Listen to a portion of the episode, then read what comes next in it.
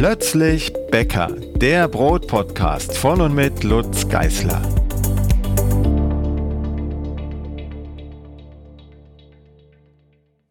Hallo und willkommen zur neuen Folge. Und diesmal geht es wieder um Fragen, um eure Fragen aus dem Blog, die mich erreicht haben. Und Tobi ist wieder dabei und stellt die Fragen stellvertretend. Genau. Hallo. Moin. Hallo. Hallo Lutz. So, genau. Äh, Ich äh, gleich, ich fange gleich mit einer eigenen Frage an. äh, Die stammt noch aus der letzten Episode. Da haben wir über Hefewasser gesprochen. Ja, Und äh, was ich mich dann hinterher gefragt habe, äh, du sagtest ja, äh, die Brote werden ein bisschen süßer, weil noch ein bisschen Restzucker drin ist. Das heißt, wenn man Hefewasser macht, dann kommen die Hefen und fressen den Zucker auf, aber eben nicht ganz. Das heißt, im Wasser ist noch ein bisschen Restzucker drin. Ähm, wie süß wird das Brot denn eigentlich? Ich habe es jetzt noch nicht ausprobiert und, und was passiert sonst noch so mit dem Zucker da? Ist das irgendwie hilfreich oder ist das eher doof, dass da noch Zucker drin ist? eigentlich ist es hilfreich. Ich hatte ja gesagt, ich verzichte darauf, das Hefewasser in den Hauptteig zu geben, äh, weil das Brot dann zu süß wird. Wenn ich das in den Vorteig gebe, habe ich ja erstmal nur einen ganz kleinen Hefewasseranteil am Gesamtbrot und äh, dann verbrauchen ja die Hefen, kurz gesagt, auch noch ein bisschen Zucker, sodass am Ende das Brot überhaupt nicht süß schmeckt. Also du sch- schmeckst gar nicht, dass da irgendeine Art von Zucker drin ist, aber du merkst es an der Kruste. Die meisten Hefewasserbrote, die ich bisher gebacken habe, also auch einfach normale Hefebrote umgestellt auf Hefewasser, hatten eine deutlich knusprigere Kruste als das Vergleichsbrot ohne Hefewasser. Und die Kruste bleibt auch länger knackig und wird auch dunkler, also wird einfach kräftiger, weil das bisschen Zucker, was dann doch noch drin ist, eben genau dazu führt, dass die Bräunung intensiver ist und dass die Rösche verbessert wird. Rösche. Rösche, sagt der Fachmann dazu, der Bäcker. Das ist also einfach die, die Knusprigkeit. Ne? Wenn du da drauf drückst, dann äh, springt die Kruste ja im besten Fall auch so ein bisschen ab. Das nennt man Rösche. Aha. Okay. Und die Krume wird aber nicht irgendwie süßer oder, oder hat Nein, es, überhaupt hat es irgendwelchen Einfluss auf die Stabilität im Teig oder auf die, auf die Porung oder so? Nee, das nicht. Äh, Das wird ein bisschen die Reifezeit äh, beschleunigt, wenn noch ein Zuckeranteil dabei ist. Aber ansonsten hat es keinen Einfluss. Also es ist wirklich der, der, der größte und sichtbarste Einfluss, der auf die Krume, äh, auf die Krume, du bringst mich durcheinander. Tobi. Auf die Kruste. Auf die Kruste, genau. Okay. Gut, dann kommen wir zur ersten Frage äh, von deinen Lesern äh, und Hörern. Und die erste Frage ist von Jochen. Ich habe dein tolles Sauerteig-Backbuch geschenkt bekommen und mich voller Begeisterung auf die Erzeugung eines Sauerteigs gestürzt. Roggen wie Weizensauerteig. Mehrfach. Das Ansetzen und der erste Tag ging gut. Der Teig hat sich verdoppelt. Bläschen waren da. Doch nach dem zweiten Schritt war Schluss mit der Weiterentwicklung. Der Teig hat sich nicht mehr bewegt. Es entstanden keine Bläschen, nichts. Was habe ich falsch gemacht bzw. nicht beachtet? Ich bin gerade ziemlich frustriert, möchte aber nicht aufgeben. Das ist richtig so. Aufgeben ist der falsche Weg. Ähm, es, es gibt ganz viele, das, das weiß nicht, ob das eine Modeerscheinung ist, ob das irgendwie an der Saison liegt. Ich, mich haben ganz viele E-Mails erreicht zu dem Thema. Deshalb habe ich die Frage jetzt auch hier mit aufgenommen. Ähm, es gibt, ich selber habe das noch gar nicht erlebt, äh, aber das wird mir halt immer geschildert. Es gibt wohl eine Phase zwischendurch auf dem Weg zum Sauerteig, wo nichts zu sehen ist, wo der scheinbar tot ist.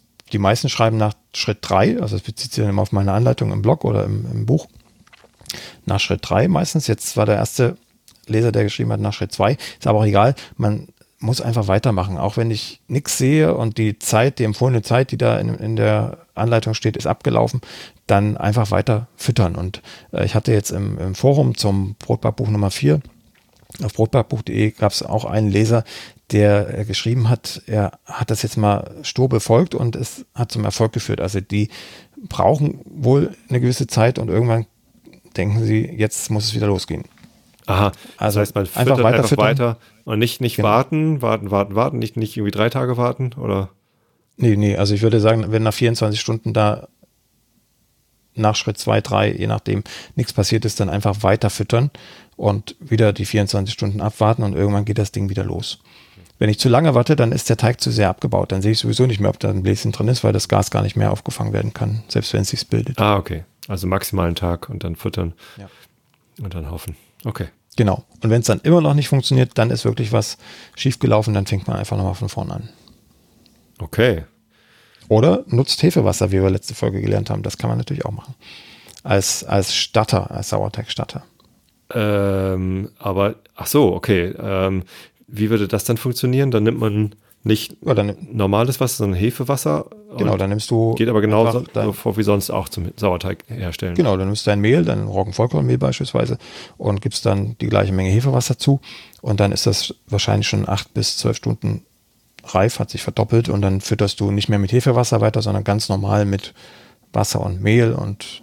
Achso, nur der erste Schritt ist mit Hefewasser. Genau, okay. der erste, also der, der, der Tritt in den Hintern ist sozusagen mit Hefewasser und der Rest funktioniert dann weiter, ganz normal. Okay, super. Dann kommen wir zur zweiten Frage. Nee, eigentlich dritte, ne? Meine zählt ja auch. Äh, dritte Frage für heute. Kommt von Klaus Dieter. Hallo, ich habe folgendes Problem. Seit einigen Jahren pflege ich nun meinen Sauerteig und backe circa einmal pro Monat Sauerteigbrot. Nun habe ich folgendes Problem. Ich hatte meinen Sauerteig circa zwei bis drei Wochen im Kühlschrank gelagert. Danach habe ich ihn über drei Tage täglich gefüttert und warm gestellt. Leider hat er bisher keinerlei Triebkraft entwickelt, keine Blasenbildung im Glas. Ich habe ihn zwischendurch, äh, zwischen jedem Füttern immer 12 bis 24 Stunden bei circa 25 Grad stehen lassen. Was kann ich tun, damit er wieder Blasen bildet? Das ist so ein ähnliches Problem, nur halt äh, zwischendrin passiert. Also da habe ich aber weniger Hoffnung als, als bei Jochen. Ähm, wenn der jetzt wirklich nichts mehr getan hat, dann ist, glaube ich, auch nicht mehr so viel rauszuholen aus dem Sauerteig. Der war ja schon mal aktiv und im Kühlschrank ist irgendwas passiert, dass er das, ich glaube, nicht überlebt hat. Man kann nochmal einen Versuch starten, in dem nochmal quasi frisches, auch am besten frisch gemahlenes Roggen-Vollkornmehl dazugegeben wird, weil das noch viel mehr Mineralstoffe, Nährstoffe enthält. Das, wenn da noch Leben ist, dann funktioniert es mit dem Roggen-Vollkornmehl besser als mit anderem Mehl. Wenn kein Leben mehr drin ist, dann kann man sowieso nichts mehr machen. Dann würde ich lieber nochmal neu ansetzen oder vielleicht äh, auf ein Backup zurückgreifen. Also ich empfehle ja auch immer, dass man mindestens zwei Gläser vom Sauerteig im Kühlschrank belässt. Einmal das älteste und das zweitälteste. Und äh, dann kann man nochmal auf das zurückgreifen. Ja, wenn wirklich was passiert, und sei es, wenn ein Glas runterfällt, hat man immer nochmal die Version von einer Woche vorher. Man muss nicht nochmal ganz von vorn anfangen. Du meinst wahrscheinlich eher das jüngste und das zweitjüngste, oder? Also das oder so. Also ja. jedenfalls die zwei das Älteste wäre das, was man als allererstes gemacht hat. nee, das, das ist natürlich falsch, ja, da ja. hast du recht. Genau, also das, was ich zuletzt aufgefrischt habe und das vorletzte. Okay, Klaus Dieter hat geschrieben, er hat zwei bis drei Wochen, wahrscheinlich war er im Urlaub oder so, äh, den Sauerteig im, im Kühlschrank aufbewahrt. Was ist deine Empfehlung? Äh, maximal eine Woche? Kommt auf den Sauerteig an, ne? Ja, also ich habe sogar auch schon, wie beim Hefewasser auch, mit, mit Sauerteigen äh, Zwangsversuche gemacht, weil ich einfach ein halbes Jahr nicht am Kühlschrank war, an dem Kühlschrank, wo der Sauerteig drin lag.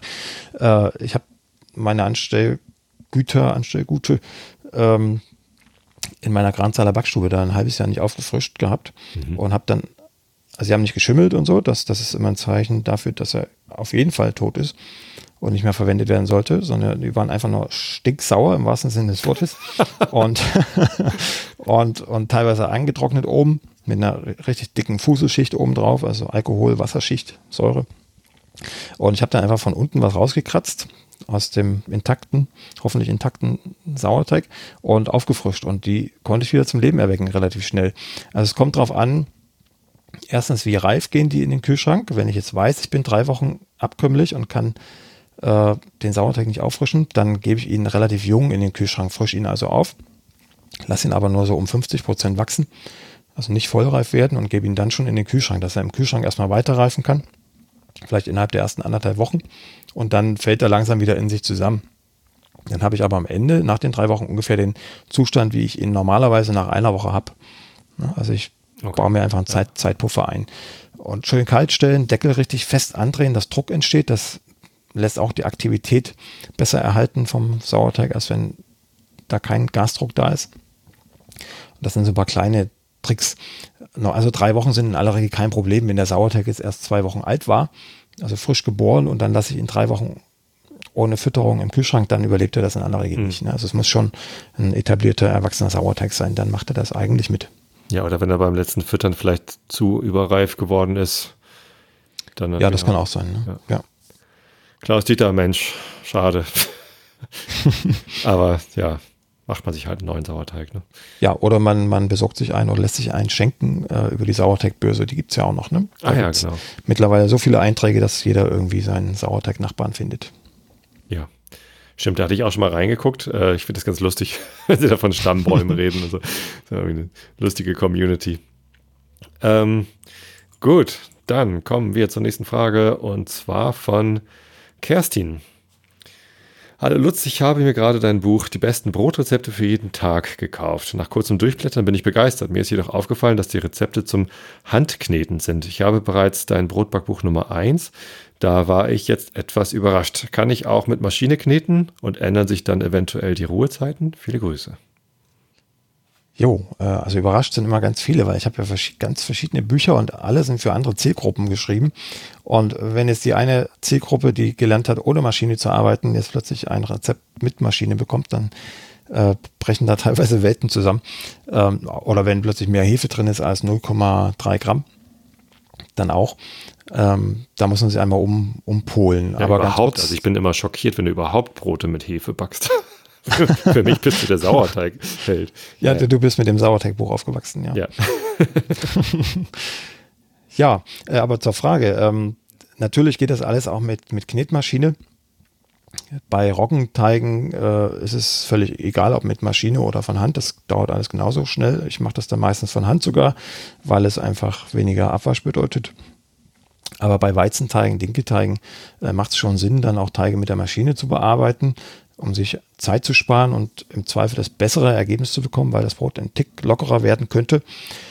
Ähm, das Einzige, worauf man achten muss, ist, dass die Maschine ja Wärme in den Teig einträgt, durch Reibung und durch die Maschinenwärme selber, sodass man also im Hauptteig die Wassertemperatur ein bisschen geringer ansetzen muss, als es im Rezept steht. Und das ist wiederum Erfahrungssache. Also ganz grundsätzlich gilt, je fester der Teig, je größer die Teigmenge und je mehr Weizen im Teig ist, umso länger muss ich kneten, also umso kälter muss das Wasser werden. Mhm. Das ist das Einzige. Sonst wird der Teig zu warm und wenn er über 28 bis 30 Grad warm wird im Weizen- und Dinkelbereich, dann kann ich ihn nicht mehr auskneten. Dann rühre ich da eine Stunde lang in dem Teig rum und der wird nicht besser, außer Wärme und habe keinen Erfolg. Ne? Also jeder Teig hat ja seine optimale Teigtemperatur und die steht auch im Rezept und die sollte man versuchen zu erreichen. Also lieber dann kaltes Wasser, richtig kaltes Wasser nehmen und auf eine längere Reifezeit ähm, anvisieren, als den Teig von vornherein zu warm zu machen. Okay. Ja, gut, ich habe gedacht, jetzt wenn man mit der Hand knetet, die Hand ist ja auch warm und Reibung ist dann auch, aber wahrscheinlich nicht so viel wie in der Maschine, ne?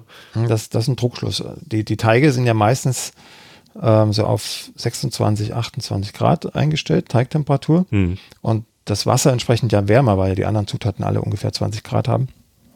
Das Wasser ist wärmer und äh, das sorgt dafür, dass ich durch das ganze Rumgeknete auf einem raumtemperierten Tisch dann ja auch noch oder einer Metallschüssel vielleicht noch, die die Wärme gut ableitet, äh, den Teig eher auskühle auf Raumtemperatur, als dass ich ihn erwärme mit der Hand.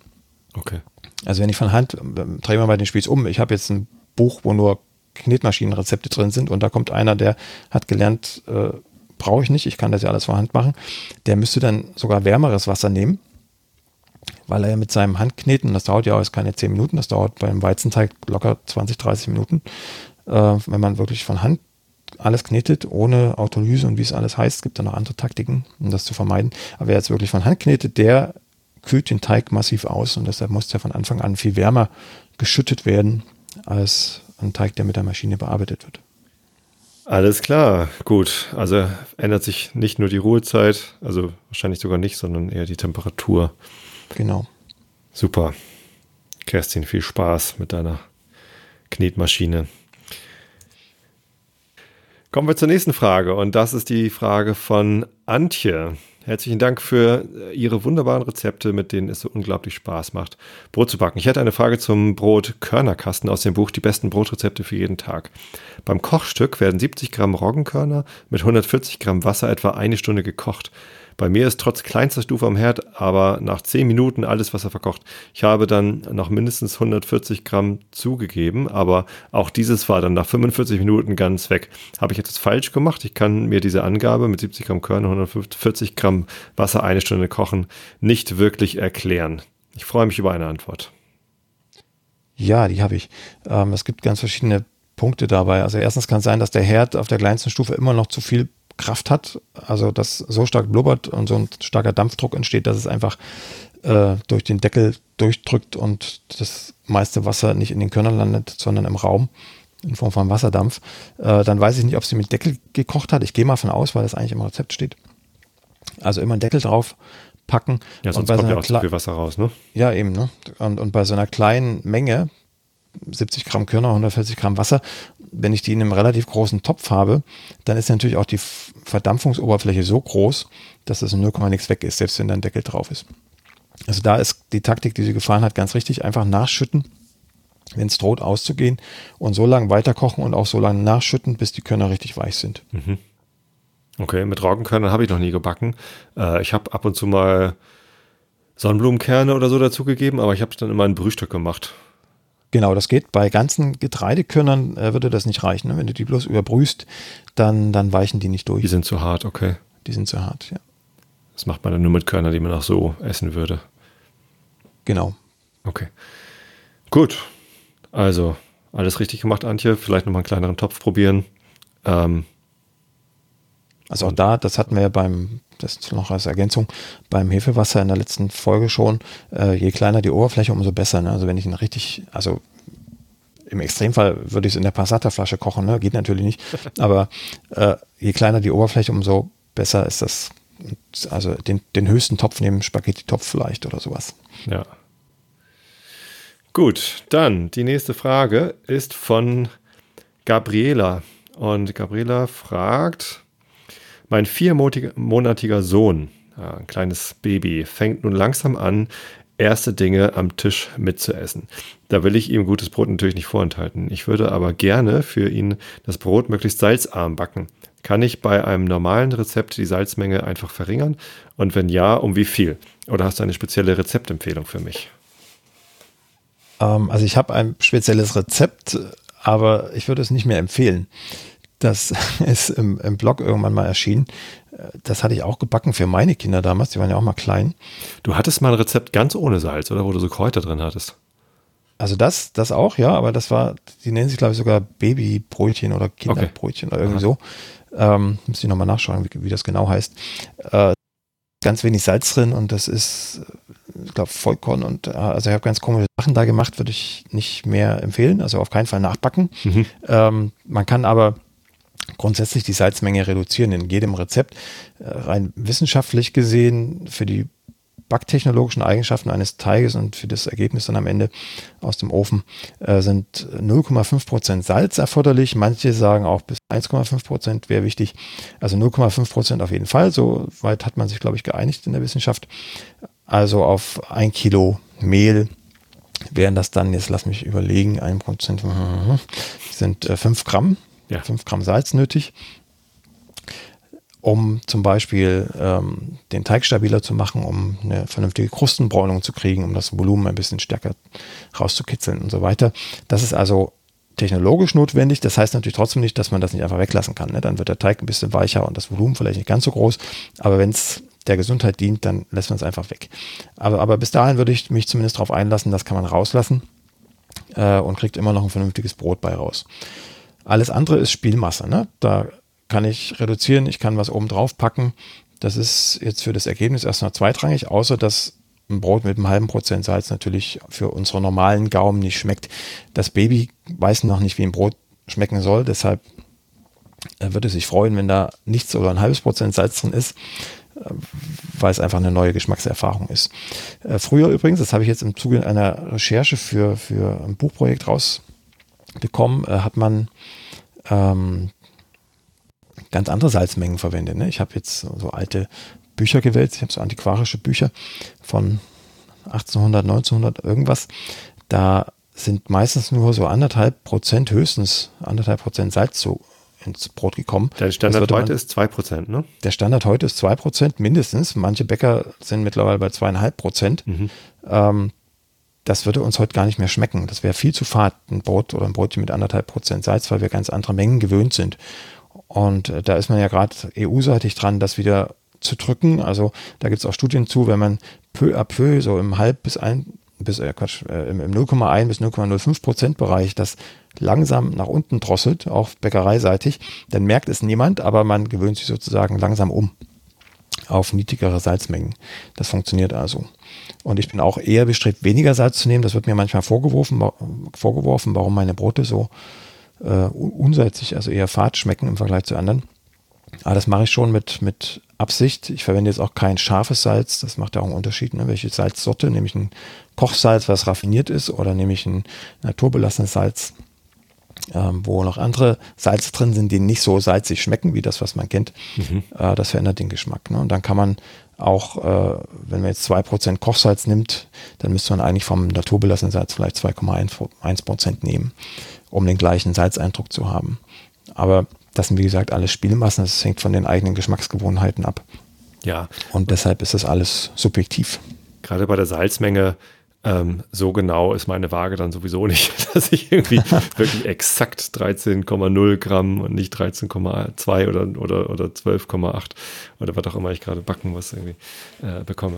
Ja, aber spannendes Thema. Ich hatte zufällig letztens gerade ähm, ein Video gesehen von MyLab. Das ist ja die MIT Nguyen Kim, äh, promovierte Chemikerin äh, und Wissenschaftsjournalistin. Ähm, die hat ein Video dazu gemacht, ob Salz tatsächlich äh, schädlich für den Körper ist oder nicht. Und äh, ja, natürlich. Also wenn man, äh, wie alles, es kommt immer auf die Menge an.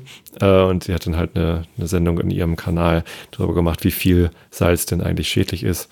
Ähm, und da hatte sie auch gesagt, dass äh, interessanterweise äh, ein Großteil des Salzes, das man heutzutage aufnimmt, ist durch Brot. So, ja, das und, auf jeden Fall. Ja, kann man natürlich ein bisschen darauf achten, wie man sein Brot denn zubereitet und wie viel Salz man eigentlich auf sich nimmt, äh, aufnimmt. Und für Babys gelten natürlich dann entsprechend kleinere Mengen, weil sie einfach kleinere Körper haben. Ähm, deswegen ist der Ansatz von Antje total richtig, dann äh, auf die Salzmenge im Brot zu achten. Habe ich Antje gesagt? Genau. Ich meinte natürlich Gabriela, Entschuldigung. Das macht nichts. Ich komme schon mit den Fragestellerinnen durcheinander.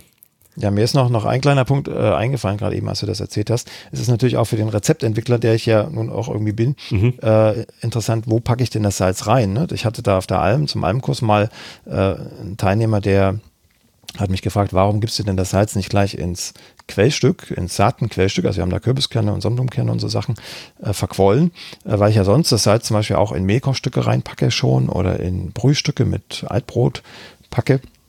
Da war die Frage, warum denn nicht auch ins, ins Saatenquellstück? Macht ja auch Sinn. Ne? Dann kann das Saatenquellstück nicht anfangen zu gären, weil das Salz das hemmt. Und alles ist gut. Die Antwort ist simpel. Äh, das Salz würde sich ja in den Saaten aufhalten. Ne? Das mhm. sieht mit dem Wasser in die Saaten. Und dann gebe ich die Saaten in den Brotteig und dann schmecken nur die Saaten salzig, aber der Rest des Brotteiges nicht. Dann müsste ich also in den Brotteig noch umso mehr Salz geben, damit das am Ende wieder einen ausgeglichenen, ausgewogenen okay. Geschmackseindruck macht. Also das spielt auch in der Rezeptentwicklung eine Rolle. Da kann man also auch aus gesundheitlicher Sicht viel tun, um den Salzgehalt zu reduzieren. Punkt. Okay, super. Dann kommen wir jetzt zur nächsten Frage und die ist von Anja. Anja fragt, hast du auch schon mal an ein Single-Brot gedacht? Ich würde gern ein kleines Brot in einem Gusstopf mit 20 cm Durchmesser backen. Dann passt das Brot vielleicht auch in meinen kleinen Römerbrottopf. Oder gibt es eine Möglichkeit, deine Rezepte auf die kleine Single-Größe umzurechnen? Ja, Single-Brotrezepte sind natürlich auf jeden Fall deutlich teurer als die Familienbrotrezepte. So ist das. So ist das im Handel ja auch. Nein, also ähm, sie kann jedes Rezept nach oben und nach unten skalieren, wie sie möchte. Das macht fast keinen Unterschied. Also wenn ich jetzt ein Kilo Brot habe, dann kann sie das Rezept auch halbieren auf 500 Gramm Brot äh, ohne Probleme. Einfach alle Zutaten, egal was es ist, durch zwei teilen oder mal zwei oder durch fünf, wie auch immer. Hauptsache es wird alles durch den Faktor dividiert oder multipliziert. Und dann passt das. Da gibt es nur noch so ein paar kleine Haken, die muss ich noch erzählen. Je kleiner die Teigmenge ist, umso langsamer reift der Teig. Das ist das eine. Also man muss sich auf etwas längere Reifezeit einstellen. Äh, intuitiv. Also ich hätte jetzt echt gedacht, dass größere Teige langsamer reifen, weil es ja irgendwie länger braucht, bis es durchkommt. Aber tatsächlich kleinere Teige reifen langsamer, okay? Genau, das, das liegt an der Teigtemperatur. Ne? Wir stellen ja, das ah, ja, okay. vorhin schon mal kurz gehabt, eine bestimmte Teigtemperatur ein und die ist meistens wärmer als die Umgebungstemperatur. Mhm. Und wenn ich jetzt einen kleineren Teig habe, dann kühlt der schneller auf die Umgebungstemperatur aus als ein großer Teig. Das heißt, er reift langsamer. Ja, weil er mehr Oberfläche hat pro Volumen. Genau. Ja, das ist das eine. Die Backzeit verändert sich natürlich, ne, die wird kürzer. Da gibt es so eine kleine Faustregel, je nach Getreideart. Man sagt immer so, alle 250 Gramm weniger Teig verkürzt sich die Backzeit bei Weizen um 5 Minuten und bei Roggen um 10 Minuten bei Mischbroten dann irgendwo dazwischen. Das ist aber wirklich nur eine, eine ganz grobe Faustregel. Da würde ich eher empfehlen, das Stichthermometer einmal ins Brot zu pieksen und zwischendurch mal zu schauen, wie ist denn die Kerntemperatur. Die muss so bei 96, 98 Grad liegen. Dann ist das Brot rein technologisch durchgebacken. Ob es dann verbrannt ist oder noch zu blass, das hängt von anderen Faktoren ab. Das muss man dann einfach mit seinem Ofen ausmachen. Aber durchgebacken ist es bei der Kerntemperatur. Hm. Ich habe so ein Stichthermometer für einen Backofen, das kann man aber nur auf Fleischsorten einstellen. das ist ein bisschen ärgerlich, weil das piept dann immer rum, wenn das über 80 Grad kommt oder keine Ahnung was. Ja, okay. Ähm, 98 Grad ist durchgebacken. Ja. Aha. Alles klar. Gut. Ähm, ja, äh, ist doch eine gute Idee, in so einem kleineren Gusstopf ähm, Brote zu backen. Dabei fällt mir übrigens eine Frage ein, äh, die ich noch äh, kurz eben äh, zwischenschieben würde, wenn ich darf, äh, bevor wir zur letzten Frage kommen. eine Folge mit vielen Fragen heute. Ähm, und zwar habe ich auch so einen äh, Dutch Oven gusseisernen Topf. Äh, den habe ich letztens auf dem, äh, wir haben so eine große Feuerschale und draußen und dann hatten, hatten wir halt ein großes Feuer gemacht. Ähm, und als es dann so ein bisschen runtergebrannt war, habe ich einfach den äh, gusseisernen Topf reingestellt denn wir hatten Stockbrotteig und mir war der Stockbrotteig zu flüssig geworden. Der fiel immer von den Stöcken runter. Und dann habe ich da einfach äh, so Fladen draus äh, geformt und in den gusseisernen Topf geworfen. Hat witzigerweise irgendwie nach ein paar Versuchen dann auch ganz gut funktioniert und irgendwie äh, gut geschmeckt. Nur ähm, der Topf ist jetzt rostig. Wahrscheinlich, weil ich ihn im offenen Feuer stehen hatte keine Ahnung, ist halt sehr heiß geworden. Äh, ich habe ihn hinterher nicht gleich sauber gemacht. Ja, so. Ähm, ja. Was mache ich, wenn mein Gusseisentopf rostig geworden ist? Ähm, also ich selber habe auch so ein paar Kandidaten, die das tun. Einfach weil ich, weil ich den, den Deckel nicht abgenommen habe oder, oder wieder draufgesetzt habe, als der Topf noch in der warmen Backstube stand und dann kühlte die Backstube aus und dann entsteht Kondenswasser im Topf. Ne? Dann fängt er irgendwann an zu rosten sowas ähnliches kann das vielleicht bei dir auch gewesen sein, aber ich würde ihn auf jeden Fall, also wenn das wirklich Massivrost ist, einmal ab, abschmürgeln, wegmachen, abwischen und äh, einfetten mit einem hocherhitzbaren Fett, also Kokosfett zum Beispiel, was du findest, und dann äh, ausbrennen. Ausbrennen also bei, heißt 200, bei 220 Grad einmal in den Ofen, Fenster gut aufmachen. Mhm und äh, dann entsteht viel Rauch und Qualm und dann kannst du am Ende das Ganze vielleicht nochmal einfetten und nochmal ausbrennen und dann hat sich das Thema eigentlich erledigt. Ich selber lebe im Moment jedenfalls noch, weil ich auch ein fauler Hund bin in manchen Sachen, lebe mit ein paar Rostflecken in meinen Töpfen. Das tut ihnen nicht weh. Aha, und für das Brot Oder ist mir. auch nicht schlimm, wenn da irgendwie, wenn die auf Rost gebacken nee, also bis, bis, bislang hat sich noch nichts abge, abgepaust an der Kruste wenn ich den ersten Rostfleck am Brot sehe, dann, dann überwinde ich mich und brenne ihn aus. Okay, nee, aber neu einbrennen kann man natürlich machen. Ich hatte da mal so eine äh, spezielle Einbrennpaste von einem der Hersteller dieser Dutch Ovens gesehen. Und ähm, das werde ich mal ausprobieren. Gut, Singlebrot für Anja haben wir abgehakt. Und dann kommen wir jetzt zur letzten Frage. Die ist von Benjamin. Ähm, Hallo Lutz, das Dreierbrot ist mein erstes Brot mit glänzender Kruste. Bisher habe ich das Raurieser Roggenvollkornbrot oder das Backesbrot gebacken und war mit den Ergebnissen sehr zufrieden. Beim Dreierbrot ist mir der Boden abgerissen und ich weiß nicht recht warum. Es war das zweite Brot im Ofen, Temperatur sollte somit okay gewesen sein.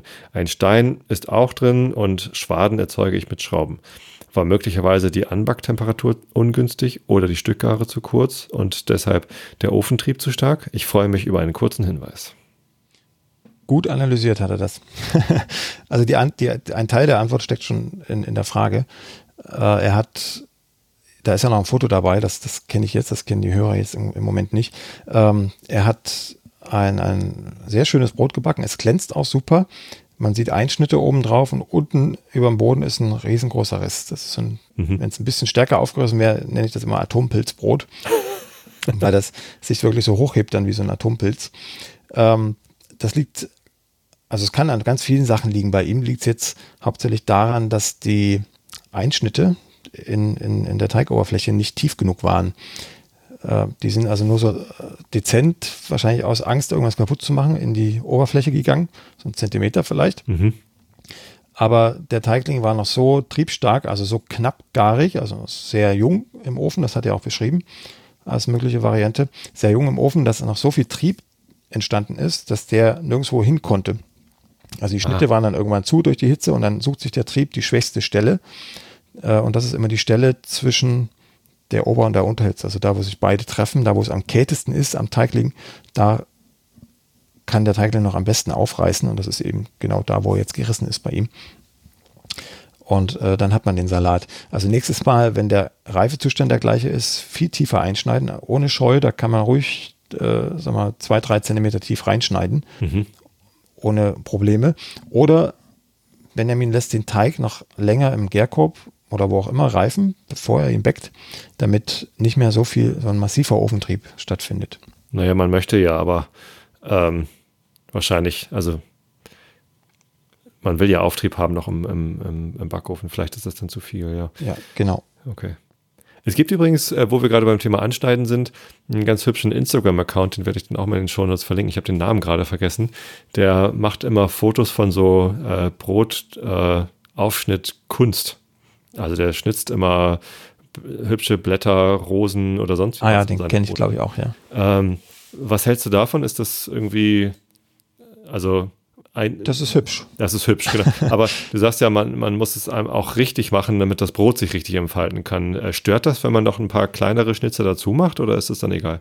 Nee, überhaupt nicht. Das, das kann man ja steuern. Also es braucht immer sozusagen die, die, die Druckentlastung, den, den Schnitt, wo sich das Volumen nachher hin entwickeln kann. Das so die Mindestschnittmenge dann sozusagen. Genau, also mindestens einen braucht es. Äh, und dann kann man auch Zierschnitte setzen. Das kann man schön steuern über die Schnitttiefe. Das mache ich auch ganz gern.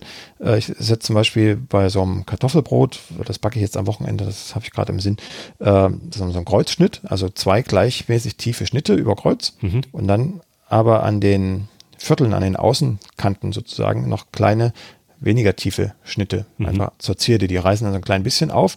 Wenn ich diese Hauptschnitte nicht setzen würde und trotzdem nur diese kleinen Zierschnitte, dann würde irgendeiner von diesen Zierschnitten, den ich vielleicht einen Tick tiefer gemacht habe oder ein bisschen länger, äh, massiv aufreißen. Mhm. Also ich muss, muss sozusagen den Ofentrieb lenken über die Schnitttiefe und die Schnittlänge.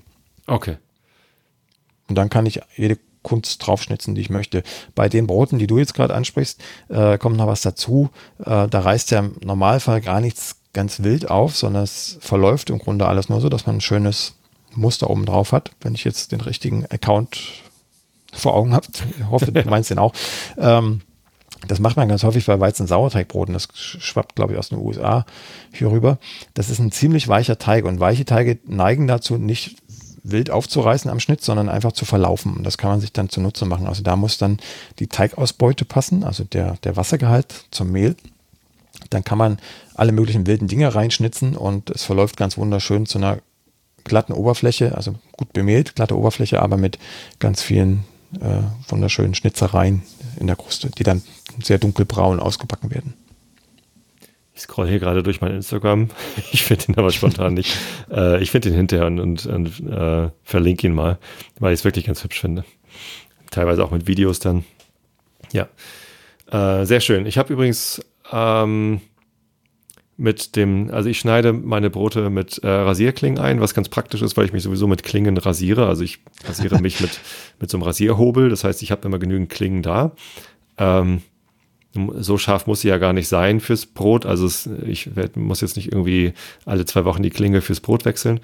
Ähm, und dann hatte ich mal so ein UFO äh, bei der Biomühle Eiling, äh, gab es das ähm, dass man quasi so zwei Holzscheiben hat, äh, wo man so eine Klinge drin einspannt und wenn man sie nicht braucht, kann man sie da drin verstecken und wenn man sie braucht, dann kann man sie da rausholen. Das ist ganz praktisch. Äh, leider habe ich dieses UFO verlegt. Das ist irgendwo hier im Haus, aber ich finde es gerade nicht. Äh, was ich stattdessen gemacht habe, äh, und das ist vielleicht auch ein Tipp für die Hörer, wenn sie eine Rasierklinge aufbewahren wollen, äh, und nicht in einer Schublade, wo man aus Versehen reingreift. Ich habe äh, einfach an die letzte Seite von einem deiner Bücher, bei mir ist es das Buch äh, Brotbacken Perfektion mit Sauerteig, äh, einen Briefumschlag reingeklebt. Den Tipp hat mir meine Frau gegeben.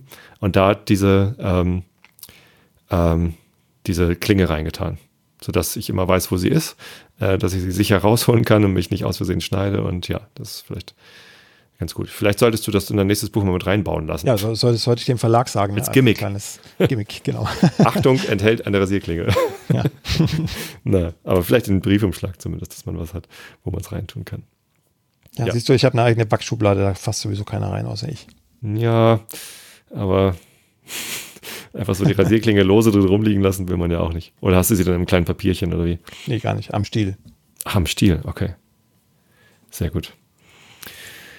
Gut, dann war es das mit den Fragen für heute. Lutz, vielen ja. Dank für die vielen Antworten. Ja, bitteschön und dir fürs Vorlesen. Bis zum nächsten Mal. Tschüss. Jo, tschüss.